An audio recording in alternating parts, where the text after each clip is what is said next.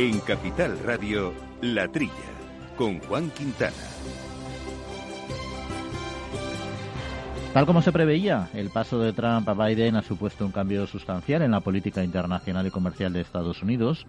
Uno de los primeros efectos pues debería ser eh, muy beneficioso para España, al menos para el sector alimentario, y es la suspensión de los eh, abusivos aranceles del 25% a algunos productos agrarios de gran valor para nuestro país, como el vino, el aceite de oliva o las aceitunas de mesa, entre otros. Eh, hay que recordar que se ha tratado de un enfrentamiento comercial que surgió por la disputa sobre el asunto de Boeing Airbus y que ha mantenido Estados Unidos y la Unión Europea desde hace años ante la Organización Mundial del Comercio y desde octubre de 2019 con la aplicación de los aranceles ya mencionados. En este tiempo, eh, la administración Trump adoptó una actitud, como saben, bastante beligerante, por lo que el sector agroalimentario español pues ha celebrado mucho la decisión de ambos bloques de suspender mutuamente sus aranceles. Hay que recordar que también eh, la Unión Europea tenía impuestos eh, otros a, nuestro vecino del otro lado del charco. Y hay que decir que el anuncio de esta suspensión fue una sorpresa, agradable, eso sí, ya que la administración Biden había decidido prolongar hasta el mes de agosto estas tasas debido a que en principio solo se revisan cada seis meses y febrero pues parecía muy precipitado dado que acababa de tomar posesión de, del cargo como presidente. En fin, es una prueba de que la diplomacia funciona cuando se quiere hacer uso de ella y no se opta por enrocarse en posiciones ultraproteccionistas. Y en un sector en concreto, el vino ha sido uno de los sectores más afectados eh, por esta crisis, provocando en el año, el año pasado, en el 2020, una caída del 9% en valor y del 4,5% en volumen, además de una disminución de cerca del 5% en el precio medio del vino que se exporta. Una medida que, según la Federación Española del Vino, afectará gravemente a casi el 90% de las bodegas que tuvieron que absorber en su margen comercial todo o al menos gran parte de este 25% de arancel para no elevar su precio de venta. Y esta situación, por ejemplo, se ha notado mucho en las grandes denominaciones de origen, La Rioja, donde a pesar de haber aumentado las exportaciones en 2020 en un 8%, que no está nada mal, este arancel les ha supuesto una sustancial pérdida de ingresos, precisamente una decisión estratégica adoptada para no perder clientes, ya que Estados Unidos saben es un mercado fundamental para el vino español envasado, que supone alrededor del 26% de las exportaciones fuera de la Unión Europea de esta denominación de origen y es eh, su tercer destino de exportación. De hecho, por cada una de cada cuatro bodegas de este país, eh, eh, de, cuatro, de cada cuatro bodegas, este país, Estados Unidos, es su principal comprador. Pero lo malo, y no por mentar la bicha, es que por el momento es solo una suspensión de cuatro meses, aunque se trabaja duro para que se convierta en una eliminación definitiva. Confiemos en que, reconducidos por el camino de la diplomacia, prime el sentido común y podamos recuperar un mercado esencial para nuestro sector, aunque el daño ya está hecho y no va a ser fácil. Ya conocemos la máxima que dice quien se fue a Sevilla perdió su silla, que sabemos no tiene un gran trasfondo macroeconómico, pero explica bastante bien lo que muchas veces pasa en los mercados. Y muy buenos días, eh, gente del campo, y buenos días, amigos del campo y de sus uh, gentes. Bienvenidos una semanita más a este programa de agricultura, de ganadería, de alimentación que hacemos aquí desde los estudios en Naturgy de Capital Radio con Néstor Betancor armando los controles técnicos y compañeros habituales de micrófono, Quintiliano Pérez Bonilla, alias Quinti. Quinti, buenos días. Muy buenos días, director. Muy buenos días, queridos oyentes. Buenos días. Y Jesús Moreno. Jesús, ¿cómo estamos? Bien, gracias, Juan. Buenos días a, a todos. Pues vamos a hablar hoy precisamente de este asunto que comentaba en la entrada de este acuerdo. Sobre todo hemos mencionado el tema del vino, pero cómo afecta a un sector tan relevante como es el de la aceituna de mesa, que además cuenta con el hándicap de que Estados Unidos es su principal eh, mercado, tanto a nivel nacional como internacional, con lo cual juega un papel eh, clave. Pero no solo eso, también eh, se celebró recientemente la Asamblea General de la Asociación de Aguas Minerales de España y nos acompañará hoy su secretaria general, Irene Zafra, para comentarnos un poco cómo ha ido el sector en esta época, qué se prevé para este año venidero y también, eh, bueno, cuáles son los principales retos de este, de este grupo eh, alimentario.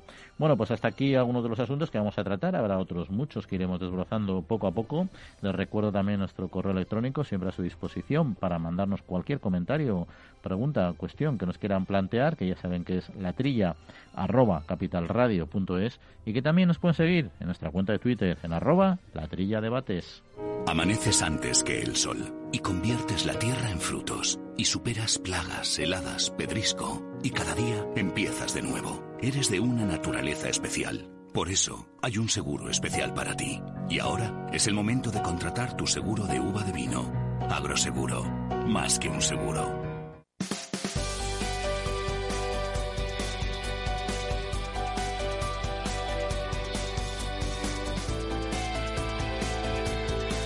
Bueno, pues vamos a arrancar, eh, como siempre, eh, profundizando en algunas cuestiones de actualidad de la semana. Comenzamos con el Consejo de Ministros, que ha aprobado un programa de ayudas directas por 30 millones de euros para costear em, actuaciones en explotaciones agropecuarias destinadas al ahorro de energía. Las ayudas incentivarán el ahorro en el regadío y en el uso de electricidad y de energías renovables.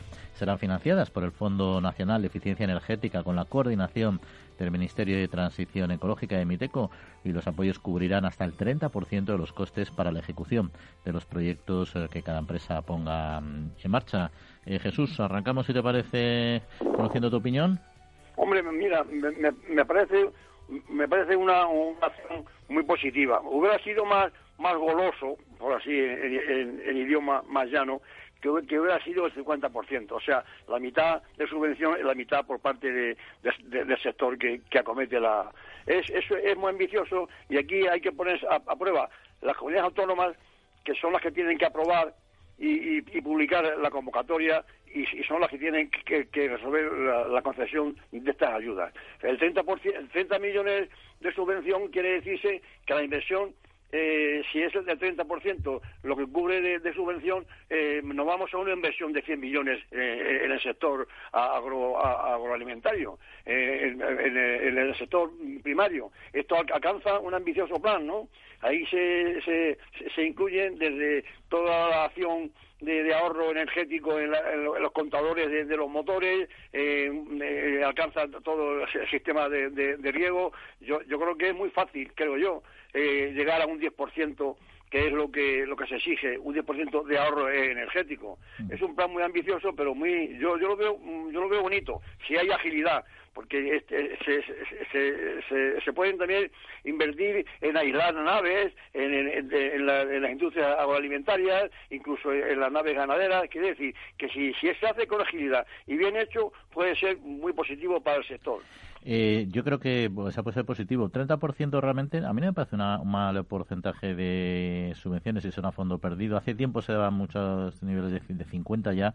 Creo que eso empieza a ser bastante poco eh, habitual. Yo no sé si, Quintiliano, compartes que es ambicioso, como dice Jesús, o, o, no, o no tanto. Yo lo que veo, lo que veo yo es que el plan puede ser muy rentable en el sentido de que va a dinamizar mayor cantidad, va a movilizar más cantidad de dinero que se puede invertir en el proyecto, pero, pero lo que me preocupa es el plazo para terminar. El programa termina el día 31 de diciembre del 2021. se tiene que publicar el decreto, tiene que llegar a las comunidades autónomas. Las comunidades autónomas tienen que publicar otra vez otra norma. Estamos en el mes de marzo, marzo, abril. Nos metemos casi en el verano. Y en seis meses veo que es poco tiempo, en mi opinión, ¿eh? para que se tramiten las, las ayudas. Es importante, por supuesto que sí, porque, bueno, todos sabéis que hoy por hoy el 53% de las fuentes de energía son entre el petróleo y el carbón. ¿eh? Y el gas natural, el 21%, pero las energías renovables, que es donde va el tema, solamente alcanzan un 14% de la, de la producción, con la energía eólica, que es la más importante, el 50%, y la solar. O sea que indudablemente tenemos que ir por ahí, tenemos que disminuir la producción de energía a través del petróleo y, por supuesto, a través del carbón. Mm. Pero, como dice Jesús, me parece bien la, la, la, cuantía. Quizás un poquito floja, pero bueno. Pero lo que está claro es el tiempo. A mí lo que me preocupa es el tiempo, para poder llegar a tiempo a solicitar la, la subvención. Y Quinti, te voy a cambiar eh, de tercio y nos vamos a ir hasta Cartagena porque el operativo desplegado en este puerto para sacrificar pues alrededor de 900 terneros eh, ya finalizado eh, un trabajo que comenzó el pasado sábado. Los cadáveres, los cadáveres de los animales se han llevado a una planta de destrucción y eliminación de residuos y subproductos animales de acuerdo con el protocolo.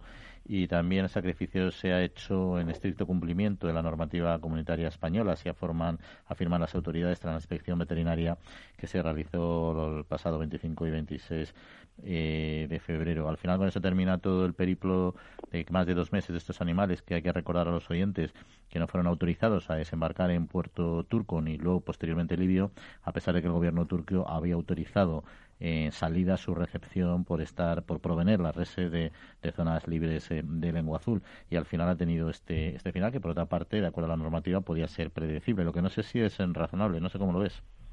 Pues yo lo veo lo veo mal porque primero si hay un acuerdo internacional entre dos países en el cual está absolutamente aprobado y valga la redundancia las normas de exportación de un país a otro si estas normas están bendecidas por la Unión Europea además lo que no me parece bien es que Turquía no acepte una mercancía con una certificación zoosanitaria totalmente válida y que se ajusta a la realidad sanitaria de España en ese momento.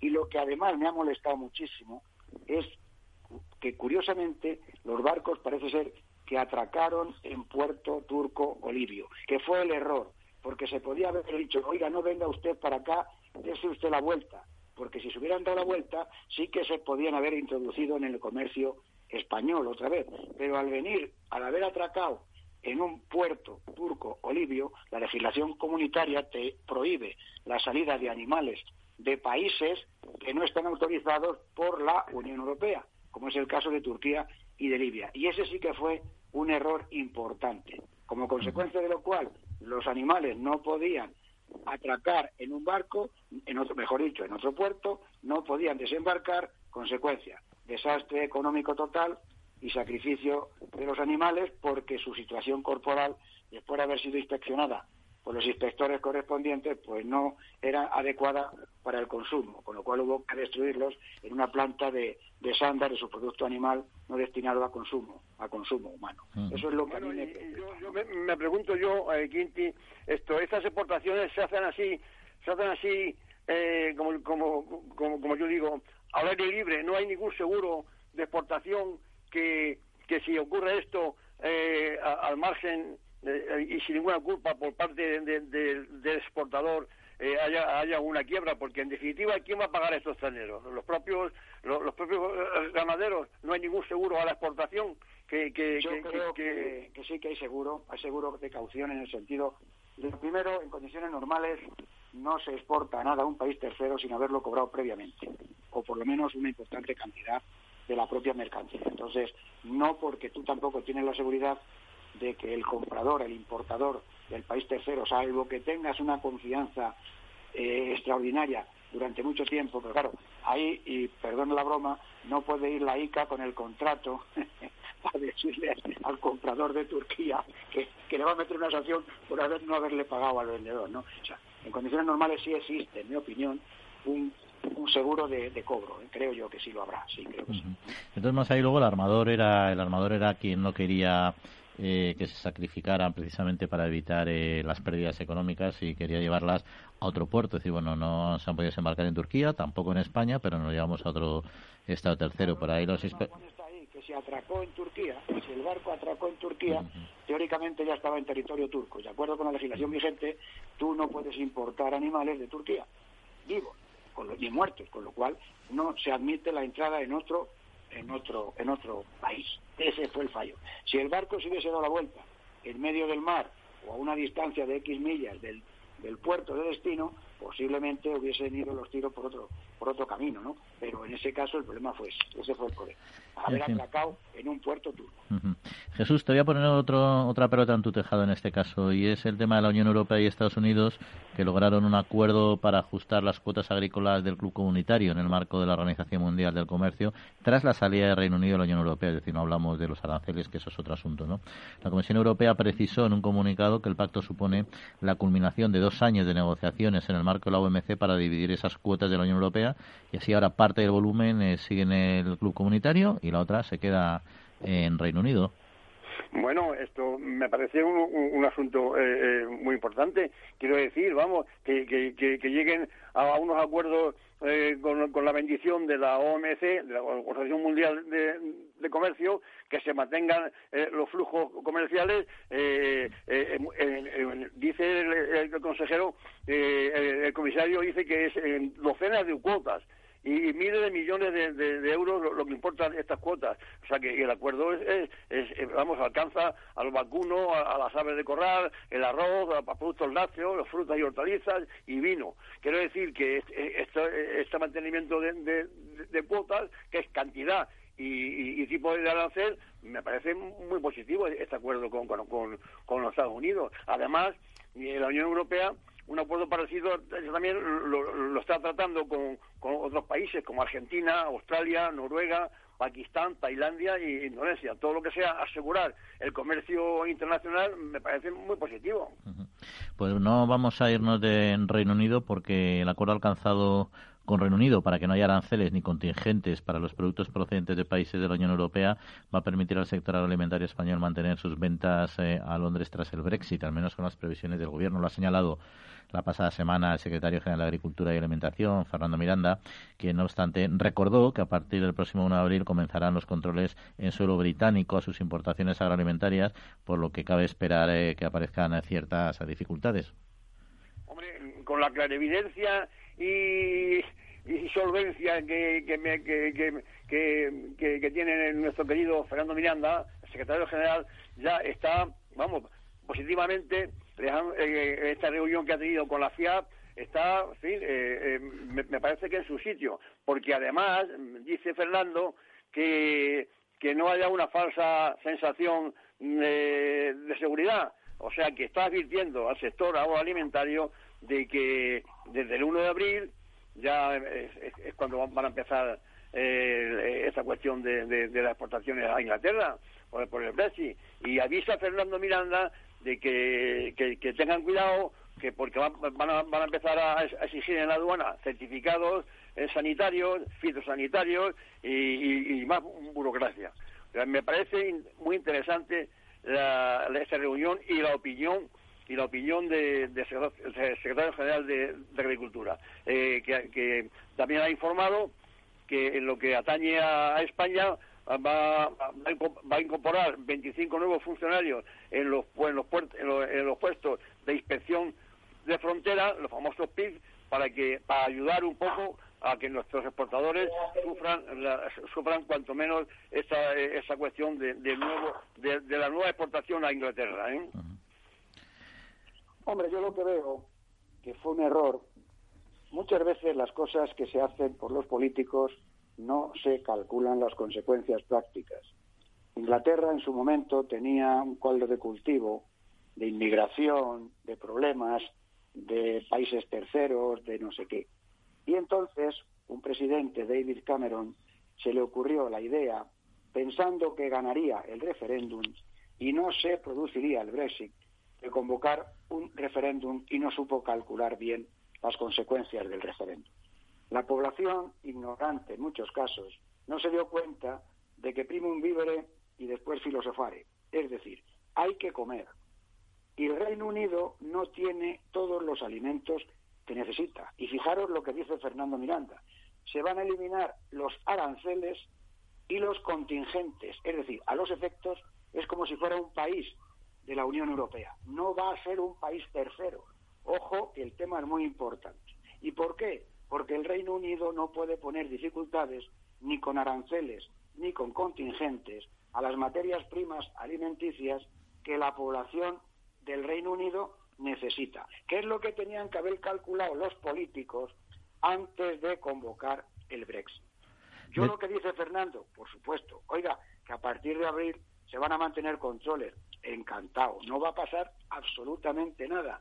Estoy convencido, fijaros, que si se montan colas kilométricas de camiones para pasar por el puesto de inspección fronterizo inglés, se irán haciendo controles en origen, se irán creyendo, como se hacía antes, la certificación del país de origen, del país de España en este momento, y estoy convencido que a lo largo del tiempo se flexibilizarán muchísimo los controles, porque la calidad de nuestros productos es la misma con Brexit que sin Brexit. Y además, Quinti, eh, yo creo que un, ejemplo de que al final las herramientas administrativas se van adaptando es lo que ha pasado también en referencia a la entrada en vigor de los controles por etapas en la importación de productos sujetos a, controles sanitarios y fitosanitarios, ¿no? que al final se ha decidido retrasar. Exacto, lo acabas de decir muy bien. Claro, tenían que haber entrado en vigor a partir del día 1 de enero y sin embargo van a entrar en vigor a partir del otoño. ¿Por qué? Porque se han dado cuenta de lo que estamos hablando. La calidad es la misma. Lo único que ha cambiado ha sido una etiqueta, que el país es un país tercero y hay que aplicarle las normas del país tercero. Bueno, pero si nuestros productos son los mismos de la Unión Europea que eran antes y la necesidad del Reino Unido, cuidado, yo estoy convencido que todo eso se, se flexibilizará. ¿eh? Pero ojo al dato, el error del político, eso es lo más importante que a mí me, que la población inglesa puede pasar hambre por culpa de un referéndum, de un tiro mal tirado. Eso es lo que a mí me importa. Nos quedamos con eso. Yo creo que tanto como hambre no, pero que se le pueden, que se le van a, que se le pueden complicar el mercado también y que sobre todo que también nosotros corremos el riesgo de que nos quiten eh, cuota de mercado, que al final eh, entran otros estados en, en liza. Pero bueno, dejamos aquí el asunto que tenemos otros asuntos que abordar.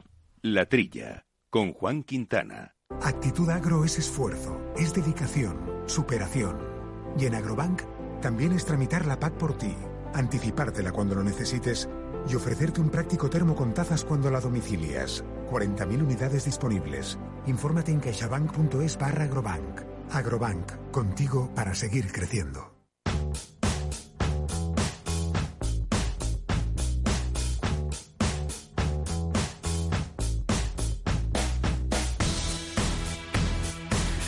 Pues el sector español de la aceituna de mesa, que ya saben es la primera potencia mundial en este mercado, tuvo un muy difícil 2020 eh, con la aplicación de unos duros aranceles por parte de Estados Unidos, principal mercado de destino, junto con el cierre del canal Oreca con motivo de la COVID-19. Quizás ahora puedan ver la luz con un nuevo acuerdo arancelario Estados Unidos, eh, Unión Europea y una pandemia en recuperación. Para hablar de ello, nos acompaña don Antonio de Mora, que es secretario general de la Asociación Española de Exportadores Industriales de Aceituna de Mesa, de Asemesa. Antonio, muy buenos días. Hola, buenos días, ¿qué tal? Bueno, como comentaba un poco en la introducción, ¿pueden ver ahora el futuro con un poco más eh, de optimismo, dado este reenfoque de la Administración eh, de Estados Unidos sobre y este posible nuevo acuerdo? Sí, tenemos muchos muchos problemas por delante, muchos retos, pero al menos este parece que se abre una ventana de, esperanza, se abre una oportunidad, es lo que veníamos pidiendo hace mucho tiempo, que al menos se sentaran a negociar las dos partes con buena voluntad y se llegara a una solución a un conflicto que, nos ha salpicado y que no tiene nada que ver con el sector agroalimentario, que es el tema de las ayudas al sector aeronáutico. Por lo tanto, es una buena noticia, pero que hay que confirmarla con cuatro meses de trabajo y de buena voluntad ahí está. Y, en general, en 2020, con todas estas cuestiones que se, que se acumularon en el sector y en la sociedad en general, ¿cómo, cómo, cómo ha sido para, para el sector de la aceituna de mesa?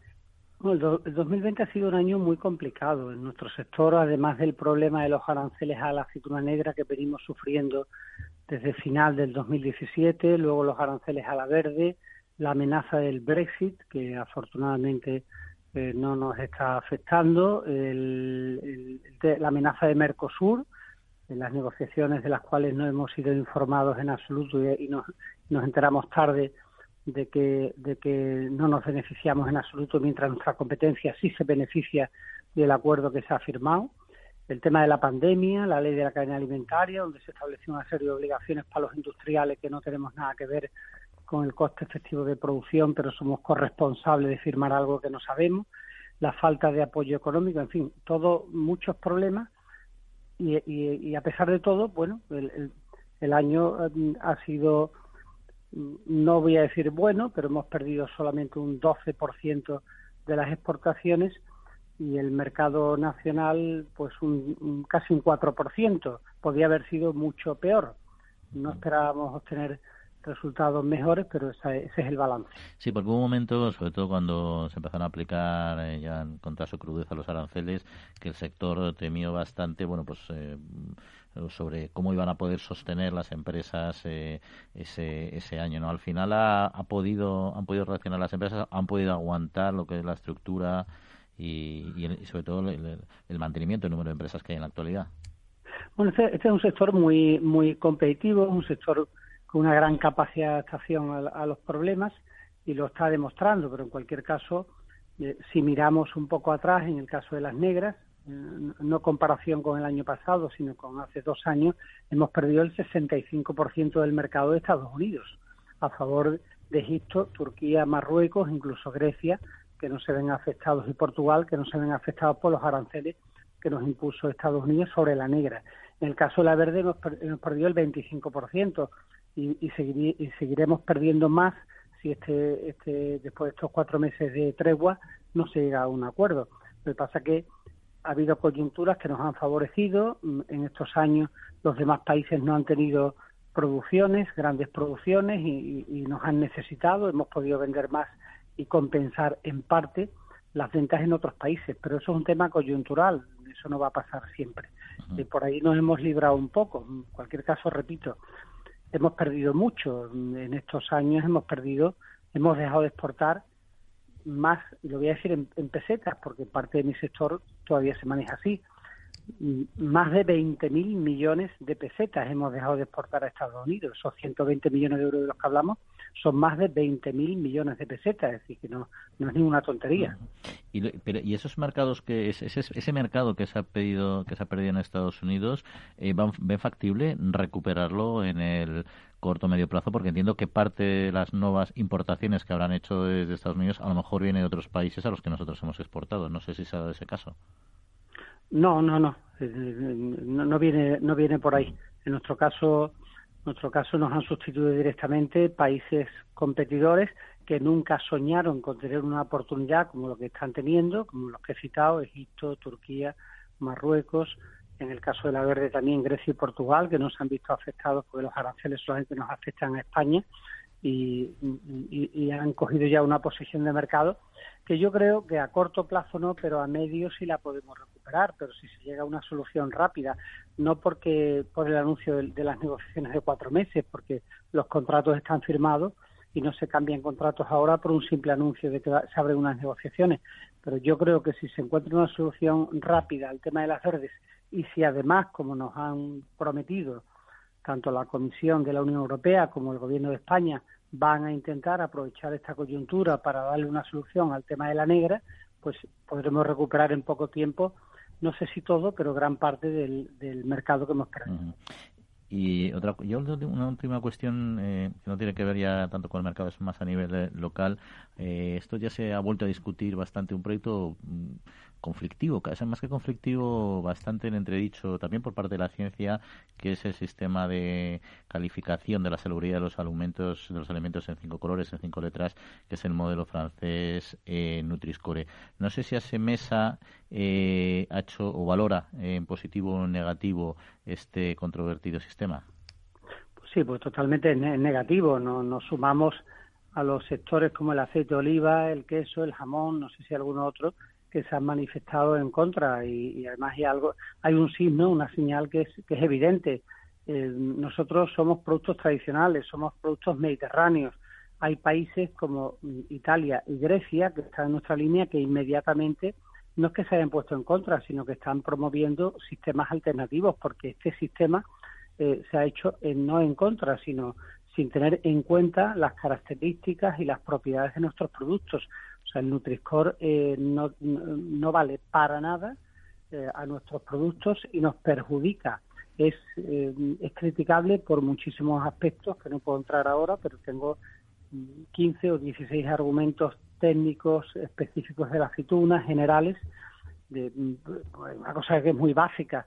Eh, mm, se analizan o, se clasifican los alimentos por 100 gramos, de, por 100 gramos, cuando se tiene en cuenta la, la, ingesta habitual del producto, no se tiene en cuenta las grasas saludables, no se tiene en cuenta el proceso de elaboración, por ejemplo, de la aceituna, que es un proceso biológico y se asimila a, alimentos con grasas añadidas, grasas dañinas, mientras la aceituna tiene grasas saludables. Es decir, es un auténtico eh, desastre y lo que sorprende es que el Ministerio de Consumo eh, defienda un sistema que perjudica a la mayoría de los, o al menos a los productos que identifican a España como los productos de la alimentación mediterránea, productos tradicionales, y no se fija en lo que están haciendo otros países como Italia y Grecia que inmediatamente lo han rechazado. Sí, bueno, y además yo creo que yo creo que la, aparte de las eh, múltiples razones técnicas que puede haber, hay una cuestión que yo creo que a los oyentes siempre les puede hacer saltar la voz de alarma, ¿no? Y es, en concreto, hablando del aceite de oliva, vinculado lógicamente a la aceituna, que la ciencia nos ha dicho desde estas últimas muchas décadas ya precisamente lo sano, lo saludable que es, y en, eso basamos nuestra dieta en gran parte, pues que esté clasificado a nivel de cinco niveles el tercero, es decir, en la media baja y comparado con otros productos que no voy a mencionar porque no quiero molestar a nadie, pero productos que tradicionalmente se consideran poco saludables, ¿no? Entonces, o bien el sistema no funciona, porque no tiene sentido que el aceite de oliva está en tercer lugar de cinco, eh, o bien la ciencia se, ha equivocado radicalmente, cosa que me, cuesta mucho asumir en este momento. No hay una sensación de que es un sistema que tiene, que en lo poco que conocemos, que es el aceite de oliva o las aceitunas, tiene un, un error de bulto y entonces eso puede hacer dudar sobre qué pasará con el con el resto de los alimentos, ¿no? Es un poco lo que uno consumidor se podría plantear. Pero bueno, veremos, ahí está, el ministerio que quiere seguir moviéndolo, el ministro ha dicho que recalifiquen el aceite y otros productos y bueno, ya veremos cómo, cómo termina todo. Pero bueno, ahí está. En todo caso, un sistema bastante cuestionado que al final parece ser que por al menos por el momento, porque luego la comisión tiene que decidir en 2022 si hace uno común, nos lo vamos a tener quizás eh, que, merendar. Don, Antonio Mora, secretario general de ASEMESA, pues muchas gracias eh, por acompañarnos y hasta otra ocasión. Nada, buenos días y muchas gracias a vosotros. Un saludo. El Foro Interalimentario trabaja por conseguir los mejores productos con la máxima calidad a los mejores precios, velando por garantizar la seguridad de la cadena alimentaria sostenible desde su origen hasta que los productos llegan al consumidor. Para ello cuenta con el compromiso de las empresas que lo integran, que apuestan por la seguridad, la calidad, la investigación, la innovación y la justa retribución de todos los agentes de la cadena.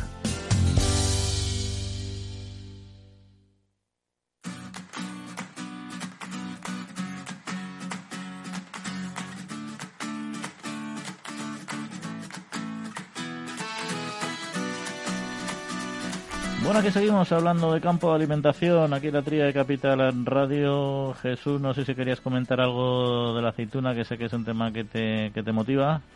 Hombre, mm, le iba a preguntado, estoy observando, hombre, la, gente ha tenido que hacer eh, ha, tenido que hacer de tiempo corazón y ha intentado por todos los medios eh, eh, eh, que, que, el daño sea menor, ¿no? Estoy observando eh, más, más, eh, existencia de, aceitunas, sobre todo la, verde, la, manzanilla, en, los supermercados eh, de, Madrid al menos, ¿no? Está hay un esfuerzo de, presentación, hay, hay, hay botes de aceituna con anchoa, con, con, pimiento, en fin. Yo, ellos me, imagino que, que habrán intentado por todos los medios el plan este que tan tan tan malo que han tenido con, con Estados Unidos eh, algún intercambio ¿no? en, el, en, el, mercado nacional. En ese sentido, yo creo que han, hecho un, gran esfuerzo de la industria de la aceituna.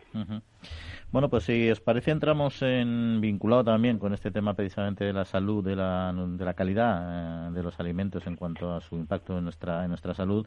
Hay otra noticia que quería comentaros y es que el cumplimiento de los objetivos incluidos en el plan acordado por las autoridades españolas y cerca de 400 empresas del sector alimentario para reducir el contenido de sal, azúcar y grasas de sus productos rondaba el 50% a falta solo de un año para que expirara el plazo acordado. Al menos eso se desprende de un informe publicado por la Agencia Española de Seguridad Alimentaria y Nutrición, en el que realiza una evaluación intermedia de dicho proyecto que abarca desde el 2017 al 2020. Recogía el compromiso de 20 asociaciones sectoriales para reducir estos elementos, sal, azúcar y grasas, en cerca de 4.000 referencias respecto a los niveles que presentaban en el 2016. Y como decíamos, en 2019 solo habían conseguido el 50% de, del objetivo. Bueno, vamos a ver, este plan del 2017 al 2020 no estaba todavía nuestro celebérrimo ministro de Consumo. Eh, o sea que esto está al margen de, su actividad. Eh, bueno, el, plan de, reducción de, sal, azúcar y grasas en los alimentos, como te digo, pues eh, yo, creo que ha sido muy, positivo. Se, ha, se, ha, suscrito con, con, una cantidad de empresas eh, que, han sido responsables, eh, 20 asociaciones alimentarias y 4.000 referencias, abarcando todos los productos eh, alimenticios. en todo, de frutas y hortalizas, todos los dulces, la, la, bollería, en todo. Y, claro, en, los azúcares, este estudio se, se, ha cumplido en un 46%, que no, que, que, no me parece nada mal en estos tres años, bueno, hasta el 2019. Y, y el de azúcar. Y el de sal se ha cumplido en un 43,8%. Y en las grasas saturadas al 100%. Quiero decirte que, está marchando positivamente esta reducción de, de, de, sal, azúcares y, y, grasas. Eh, vamos a ver qué le parece a, nuestro Ministerio de, Consumo, que es eh, del que depende la ESAN, la Agencia Española de Sanidad Alimentaria y, Nutricional. Yo, yo, yo, creo que le parecerá bien esa marcha que lleva la industria española de agroalimentación en ese sentido. Pues no lo tengo, no lo, no lo tengo tan claro. Estoy de acuerdo contigo en que van bien, ¿eh? pero lo que no tengo claro es la visión del Ministerio, que sabemos que su posición frente a la industria es eh, especial. Pero bueno, vamos a cambiar de asunto. Un asunto que os va a gustar a los dos porque vamos a hablar de todos bravos, porque el sector de la ganadería todo el Lidia pide auxilio. El COVID, eh, el COVID ha obligado a matar un 20% de la cabaña y bueno, y a Saja y la plataforma del Toro Bravo están pidiendo ayudas precisamente de la Junta de, Andalucía, ¿no? Eh, ante la situación de elevados costes y falta de ingresos, ha llevado a dos de cada diez ganaderías de Bravo a, a tirar la toalla, a sacrificar sus animales, además de que el turismo taurino se está esfumando por la pandemia, ¿no? Y se han dejado de facturar, estiman ellos, en torno a 350.000 euros, que la verdad es que como cifra tampoco me parece mucho si está repartida globalmente. en valor absoluto, lógicamente, sí es bastante, ¿no? Quinti, ¿cómo, ¿cómo ves este asunto? Pues hombre, yo este asunto lo veo de la forma siguiente. Si nosotros hacemos un estudio que acabo de leer en algún diario de lo que el Ministerio de la Transición Ecológica puede aportar o dice que hay que gastar para mantener el lobo, que son 30 millones de euros. Si yo divido 30 millones de euros entre 3.000 lobos, me sale cada lobo a 10.000 euros, ¿no? 10.000 euros por lobo. 30 millones de euros para mantener al lobo. La ganadería de Lidia es una raza única en el mundo. Es un patrimonio genético exclusivo de España y de otros países. Es un caudal genético, es una barbaridad zootécnico, zootécnica eliminar. Según la información que leemos de Asaja, una vaca brava cuesta mantenerla 1.135 euros al año. Si tenemos un censo de 27.000 vacas, a mí me gusta explicar las cosas con datos, porque luego la gente no lo entiende bien. Nos costaría mantener 27.000 vacas 30 millones de euros, los mismos 30 millones de euros que nos va a costar mantener 3 millones de lobos, con la diferencia de que esa ganadería, como os digo, es única, está dentro de 200.000 hectáreas, que es la auténtica ganadería ecológica, mantiene la biodiversidad y realmente yo entiendo que no es de recibo no darle una ayuda a la ganadería, a las vacas, ¿durante cuánto tiempo? Un año, dos, tres, hasta que se vuelvan otra vez a reactivar las corridas de toros. Yo no estoy pidiendo 30 millones de euros cada año como el lobo, sino un tema coyuntural para que cuando salgan los ganaderos de la crisis económica ¿eh? se puedan otra vez ponerse a producir toros bravos. La razón es clarísima. 30 millones para el lobo, no se, no se pagan 30 millones que vale la ganadería taurina. Esa es mi opinión. Por cierto, una, corrección de un dato que decía anteriormente, porque es el que nos han facilitado, pero evidentemente está mal, 350.000 euros de facturación no es el dato, son en torno a 30, 31 millones de euros, que eso ya tiene tiene otro otro sentido. Eh, Jesús, ¿cómo lo ves? Pues hombre, veo que, que, a pesar de que, de, de que no es ingeniero, nuestro querido Quinti, que es veterinario, le gusta las matemáticas. Me ha encantado su exposición. Lo que pasa, lo que pasa con esto es que hay más gente. que estamos en antena. ¿eh? es que en, la situación de quien nos gobierna es más, más favorable al ecologismo del lobo que a la, que a la fatídica fiesta nacional. Eh, eso, eso, tiene, eso tiene un contenido ideológico tremendo. ¿Cómo van a ayudar a, a ganar bravo? Que por otra parte es es, aparte de las razas que son irrecuperables, una raza brava que se extingue es, irrecuperable. Bueno, ¿cómo van a comparar eso con, la corriente antitaurina que, que, existe? Claro, vamos a ver si la Junta de Andalucía dispone de, algunos eurillos, porque el, estudio, se, la petición se ha dirigido a Andalucía eh, en concreto, vamos a ver, donde hay 235 ganaderías y 27.000 vacas, como ha dicho Quinti.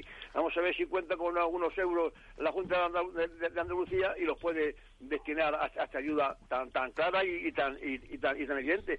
Es que es que la gente no sabe eh, no sabe cómo mantiene eh, el ganado bravo las dehesas eh, la, la, la, la, sistema medioambiental, pero si son los que cuidan nuestras dehesas y, es una cosa tan mm. clara como el agua clara, vamos.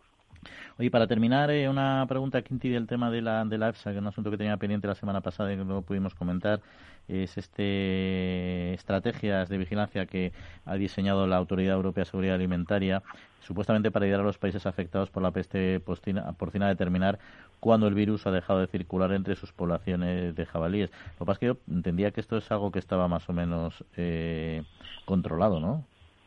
Hombre, la normativa comunitaria en este aspecto pues es muy clara. ¿Cuándo tú puedes saber realmente si la zona afectada tiene virus de, peste africana o no? Pues tan simplemente, tan sencillamente como tomar muestras de animales, de jabalíes muertos, tomar muestras y ver si hay virus o no hay virus o hay, o también animales vivos que estén en la zona para ver la realidad de la situación de los, de los anticuerpos. A mí lo que me preocupa es ver de qué manera la Unión Europea toma medidas para que en algún país, como por ejemplo Alemania, eh, donde hay focos de jabalís eh, en zonas, en, zonas concretas, se toman medidas que sirvan para evitar que el jabalí salga de la zona tampón, que es la zona donde no puede salir, y, se vaya a X kilómetros. Lo que hay que hacer es impedir la salida de animales de las zonas donde hay jabalíes para el resto de Alemania, sacrificar los animales en la zona donde están los jabalíes o en mataderos cercanos, pero impedir la salida de estos animales porcinos, porcinos intensivos, de la zona donde están los jabalíes. Y jabalí que se encuentre muerto, tomar, hacer, tomar muestras y si ese jabalí está positivo a peste porcina africana, realizar una zona, decretar una zona de vigilancia de 100 kilómetros, por ejemplo, para evitar la salida de animales, carne y productos de esa zona por si acaso hay jabalíes que pueden estar infectando a los animales intensivos, a la producción mm. del cerdo blanco. Eso es lo que a mí me preocupa. Y es tan sencillo como tomar muestras, analizarlas y se acabó lo que se daba, no hay más.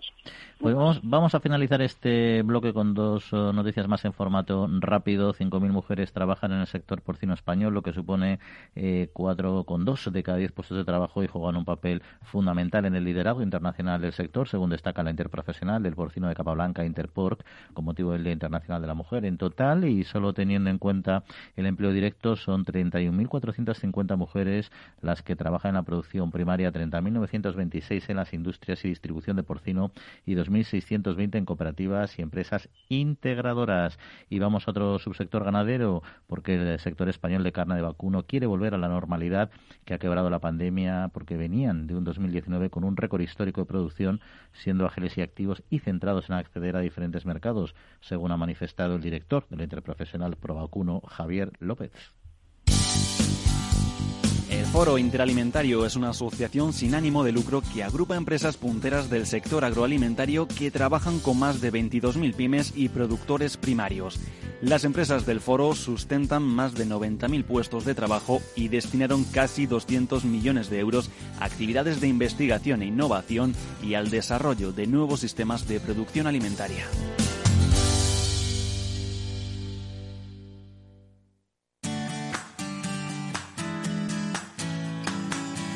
La Trilla, con Juan Quintana, Capital Radio. Pues la Asociación de Aguas Minerales de España, NEAVE, presentó en su última Asamblea General sus principales líneas de actuación y desafíos para el 2021. El secretario de Estado de Medio Ambiente, Hugo Morán, destacó el papel de liderazgo del sector de aguas minerales en materia de sostenibilidad y José Miguel Herrero, director general de Industria Alimentaria, puso de manifiesto el importante trabajo de este sector en los peores momentos de la pandemia. Y de este sector vamos a hablar precisamente con Irene Zafra, que es la secretaria general de ANEAB. Irene, muy buenos días. Hola, buenos días. Bueno, pues empezamos haciendo un breve repaso a este complejo 2020. ¿Cómo se ha desarrollado, cómo ha evolucionado para este sector? Bueno, pues mm, las prioridades y las líneas de trabajo que nos marcamos al, comienzo de año se vieron lógicamente alteradas a raíz de bueno de la pandemia y del estado de alarma y eh, bueno, pero desde el primer momento desde la asociación nos marcamos como un objetivo prioritario estar más cerca que nunca de las empresas, eh, bueno, intentando bueno pues ayudarlas y facilitándoles toda la información posible en unos momentos de gran incertidumbre y de gran profusión eh, normativa, ¿no? además, bueno, el sector pues lógicamente se ha visto mm, afectado, ¿no? Por la por la pandemia, porque no hay que olvidar que nuestro sector depende en gran medida también de la evolución de la, de la hostelería. Eh, en el año pasado pues han cerrado 85.000 establecimientos de hostelería y han dejado de venir a nuestro país 65 millones de turistas extranjeros y esto afecta lógicamente a, nuestro sector. Eh, que bueno lo que hemos experimentado es una reducción de alrededor de un 10% de la producción en litros y un 20% en, en facturación. Bueno, pese a ello hemos seguido trabajando en lo que son nuestras líneas estratégicas y también bueno pues quiero hacer un reconocimiento a lo que a las empresas del sector no que como sector esencial desde el primer momento pues tomaron todas las medidas necesarias para garantizar que la cadena de suministro de agua funcionara con adecuadamente no con cierta normalidad dentro de las circunstancias excepcionales que estábamos viviendo. Y luego para este sector eh, qué está suponiendo el llamado compromiso 2030 naturalmente bueno, pues para nuestro sector es la hoja de ruta en materia de sostenibilidad. ¿no? Con este compromiso nosotros nos hemos marcado una serie de objetivos muy ambiciosos en distintas áreas de, de actuación para seguir evolucionando hacia un modelo eh, cada vez más, más sostenible. Y también queremos contribuir, pues, lo que a, un mayor, a una mayor utilización de energías de fuentes renovables, una mayor eficiencia en la utilización de los recursos y también a contribuir a una a la descarbonización, ¿no? Con unos objetivos que nos hemos marcado de reducción eh, de huella de carbono. Eh, para nosotros también este compromiso tiene como prioridad estratégica lo que es avanzar en la economía circular, eh, queremos acelerar el ritmo para ser cada vez eh, más rápidamente eh, circulares y nos hemos marcado bueno pues unos objetivos de utilización de material reciclado en nuestros envases. nos, nos, acompaña Quintiliano Pérez Bonilla Irene que quería también plantearte alguna cuestión. Sí, hola. Yo lo que quería era saludar a Irene, que hace un montón de tiempo que no la veo. Es verdad. Buenos amigos y lo temple, antes de ayer, como aquel que dice. Nos conocemos de nada, sí, sí. Quintiliano, debe hacer como 20 años o 25 no lo digas, años. No lo digas, Irene, por favor. ¿Qué le importa Encantada de saludarte, Quintiliano, ¿eh? Igual, de verdad. ¿qué tal estar? ¿Bien? Todo muy bien, muy bien. Muchísimas gracias. Una alegría hablar contigo. Y yo también. Quería solamente hacerte un que me aclares un poco cuál es tu opinión sobre el, debate que existe ahora en la sociedad, más o menos, que no sé si será interesado o no, sobre el, el, debate entre agua del grifo, agua embotellada. ¿Cómo ves el tema? ¿Cómo crees tú que se puede resolver ese conflicto si es que si es que lo hay? Bueno, nosotros creemos que ya ese debate empieza a, diluirse un poco. Yo creo que los consumidores cada vez saben más que se trata de dos productos complementarios, que no insustituibles y con unas características muy diferentes y muy bien definidas, ¿no? El agua del grifo es un servicio público, es agua es objeto de servicio público y el agua mineral es un producto alimentario que tiene que cumplir una serie de requisitos para poder calificarse como tal. Eh, hay muy pocas aguas eh, que puedan merecer ese calificativo. Tienen que ser aguas subterráneas de origen subterráneo, que protegidas de cualquier eh, contaminación, que tienen que tener una composición mineral constante y además no pueden ser tratadas químicamente, de tal manera que tienen que llegar al consumidor con las mismas características, atributos, cualidades que tienen en la naturaleza, ¿no? Por ello se envasan, bueno, pues a pie de manantial, con, en unas condiciones de, absoluta de absoluta asepsia ¿no? y bueno lo que nosotros creemos es que mm, no se puede mm, eh, limitar no las opciones de los consumidores a tener fuentes de agua diferentes no porque esa limitación supone afecta directamente a la salud. Lo que tenemos que hacer es fomentar activamente el acceso de agua con independencia de la fuente que sea, bueno, pues para garantizar una fuente de, hidratación y favorecer unos hábitos de consumo saludables. Oye, Irene, y desde una perspectiva regulatoria, ya hemos mencionado y sabemos que estamos en un contexto de una política europea y también nacional cada vez más verde. Eh, ¿Se prevén eh, eh, cambios en el corto y en el medio plazo más restrictivos en los diferentes aspectos que afectan al ciclo de vida del agua embotellada, del agua mineral, mineral embotellada? Bueno, no, nosotros estamos siguiendo muy de cerca lo que es el Pacto Verde y las estrategias y leyes que derivan de él, sobre todo la estrategia de la biodiversidad o de la granja a la mesa, pero para nosotros representa una gran oportunidad para poder dar a conocer lo que el sector lleva haciendo muchos años en materia de sostenibilidad y de fomento de, hábitos saludables. A, a nivel español, en el ámbito español, bueno, pues un hito normativo muy relevante es que en el año 2020 comenzó la tramitación del anteproyecto de ley de de residuos ¿no? y suelos contaminados que nos eh, afecta directamente que seguimos con muchísima atención, que, creemos que entrará en las Cortes para su debate pues eh, allá por el mes de abril y lo que nos preocupa dentro de este mm, de ese anteproyecto es la introducción de un nuevo tributo del impuesto al plástico que no existe en ningún país de nuestro entorno y que consideramos que es un tanto desproporcionado y sobre todo inoportuno, muy poco oportuno en los momentos que estamos viviendo, ¿no? Y que tiene una, va a tener una, un gran impacto en lo que es la competitividad de nuestras empresas. Y otra, otra cosa, Irene, ya para eh, terminar, en la Asamblea hubo unos expertos que debatieron mm. en, temas de innovación y desarrollo para la economía circular, de, CIDEC en concreto, y destacaron los resultados de un estudio que se llamaba RPET, la mejor solución para garantizar la circularidad en los envases. Eh, ¿Qué conclusiones eh, se sacaron de este asunto? Bueno, ¿y, qué es el RPET? Bueno, mm, el agua mineral como producto alimentario y además como producto alimentario sensible y que ofrece un plus de calidad y que y absolutamente seguro tiene que estar envasado en los materiales que ofrezcan mayor garantía ¿no? y que, protejan esas cualidades que he dicho que tiene la naturaleza y que las, las mantenga. Entonces, para nosotros el plástico PET es, muy, es un buen material y, para, y el RPET, que es el plástico, es un plástico eh, reciclado, pues pensamos que nos va a ayudar en ese ritmo de aceleración hacia la, economía circular. Las conclusiones del estudio es que ahora mismo eh, bueno, pues existe una gran demanda de ese material, de ese plástico PET reciclado y que el mercado español actual no está mm, preparado o, mm, o, tiene que esforzarse por atender esa demanda. Y el, el, estudio lo que se pone de manifiesto es una serie de medidas, analiza toda la cadena de valor del plástico PET reciclado, incidiendo en cada uno de los eslabones, en cuanto, mm, señalando medidas que deberían introducirse en cada uno de los eslabones. Y la conclusión principal es que esto es algo conjunto, es algo de todos, que si queremos avanzar hacia la economía circular, se tiene que avanzar desde todos los eslabones de la cadena, incluyendo a la Administración, con sus iniciativas eh, normativas incluyendo también al consumidor o al ciudadano que tiene que implicarse directamente en lo que es en el reciclaje eh, depositando pues las botellas en el contenedor amarillo. Irene Zafara, secretaria general de ANAVE, pues muchas gracias por acompañarnos como siempre, que tengas buena semana.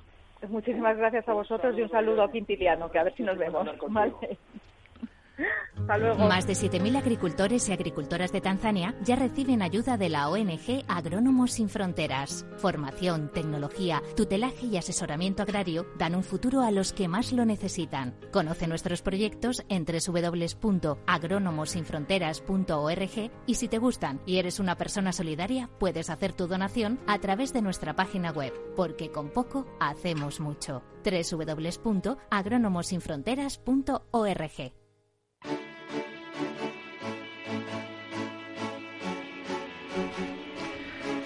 Y en un formato más breve y con el apoyo de VDS Comunicación, algunas noticias que nos quedan en el tintero, como que la doctora Carlas, hablando de agua, acaba de reeditar Más claro que el agua, con el que quiere concienciar sobre la importancia de la hidratación y desmentir creencias alrededor de la contribución nutricional del agua mineral natural, por ejemplo, con los minerales.